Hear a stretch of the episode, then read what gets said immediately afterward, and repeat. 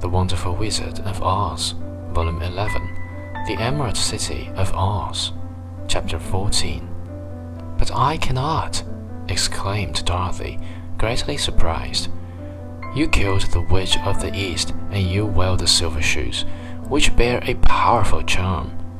There is now but one wicked witch left in all these lands, and when you can tell me she is dead, I will send you back to Kansas, but not before. The little girl began to weep.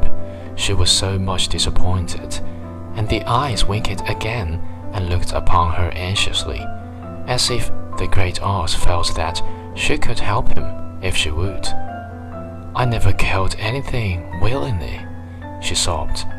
Even if I wanted to, how could I kill the wicked witch? If you, who are great and terrible, cannot kill her yourself, how do you expect me to do it?